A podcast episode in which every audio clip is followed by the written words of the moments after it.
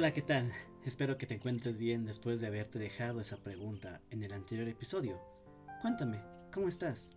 Si ya desayunaste o cenaste, ¿ya compraste lo que necesitabas para el día o la semana? Ahora, en este momento quiero conversar contigo y saber si tienes éxito en todo lo que haces. La respuesta puede ser un sí o también puede ser un no. Eso dependerá de lo que estés atravesando en estos momentos.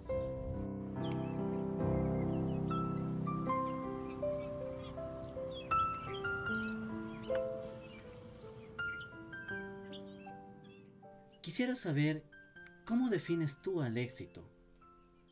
¿Lo defines como tener el mejor trabajo del mundo, a la mejor pareja del planeta o al mejor salario de la historia?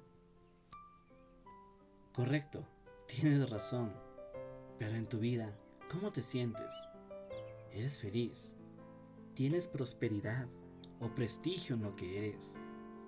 Mira, hagamos un retroceso en tu vida al punto que nuevamente vamos a tratar el tema del colegio.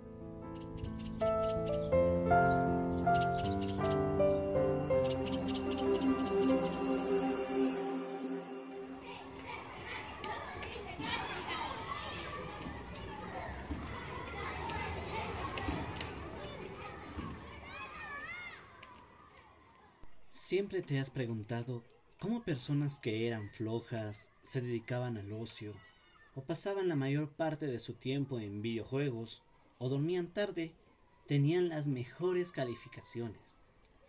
Mira, como te mencioné anteriormente, el CI o el coeficiente intelectual no te definen lo que vas a convertir en un futuro.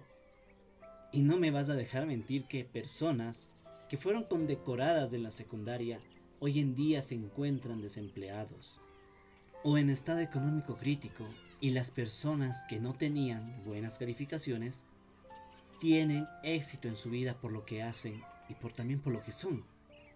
Está bien, eso me imagino que debe ser normal en todos los países del mundo. Pero ¿sabes algo? Esas personas se denominan como la cultura del obediente.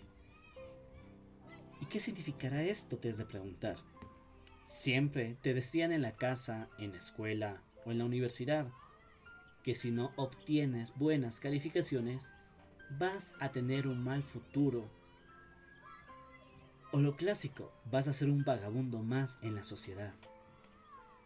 ¿Y qué se posicionaba automáticamente en tu cerebro? Que si no saco buenas calificaciones, voy a ser un perdedor y mi vida va a apestar.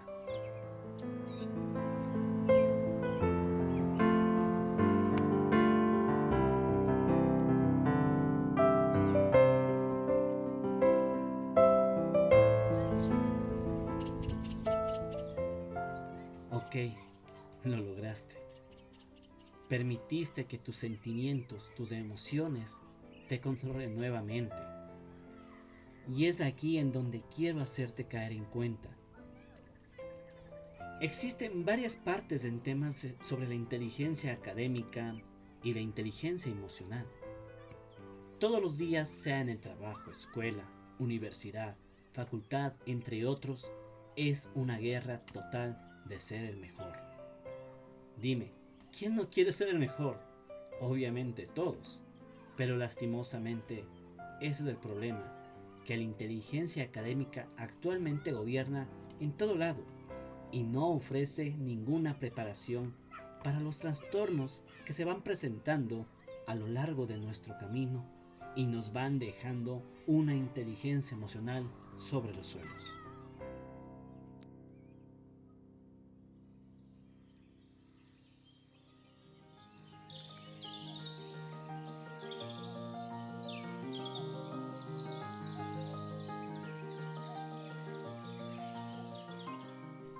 Mira, te quiero contar algo. La vida emocional es un ámbito que, igual que la académica, se pueden controlar o manejar con mayor o menor destreza. Eso sí, con requerimientos de un singular conjunto de habilidades.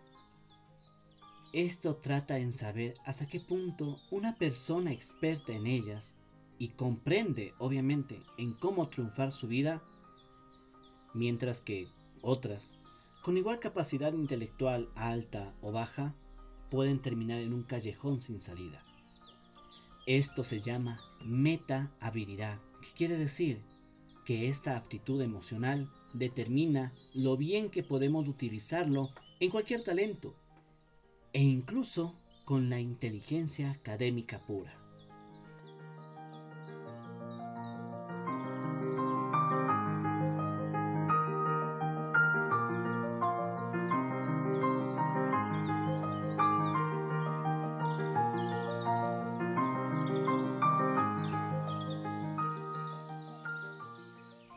Varias pruebas demuestran que las personas emocionalmente expertas, obviamente son las que se conocen y manejan bien sus propios sentimientos para enfrentar con eficacia los sentimientos de los demás, cuentan con ventajas en cualquier parte de sus vidas, ya sean relaciones amorosas o en gobernar países. Las personas con habilidades emocionales bien desarrolladas tienen más probabilidades de sentirse, satisfacer y ser eficaces en su vida. ¿Esto qué significa? Que pueden dominar los hábitos mentales que favorezcan en su propia productividad. Pero también existe el otro lado de la moneda. Las personas que no pueden poner cierto control u orden en su vida emocional libran diariamente con batallas internas que esto puede convertirse en sabotajes en su capacidad de concentración sobre su vida y también en no pensar con claridad.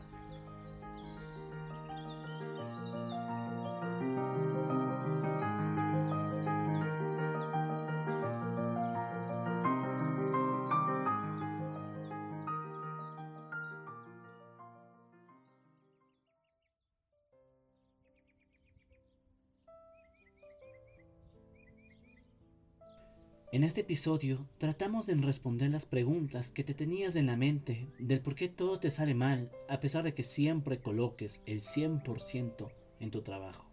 Ahora, te dejo como responsabilidad tuya en identificar lo que te hace bien y también lo que te estanca en tu vida.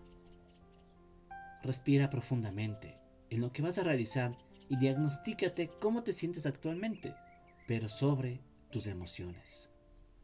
Para mí es un agrado tratar estos temas y que sean de tu ayuda. Nos vemos en una próxima con más contenido que van a ayudarte a conocerte mejor y cambiar los fallos que todavía los sigues cometiendo. Esto ha sido No lo pienses podcast. Hasta una próxima. Chao, chao.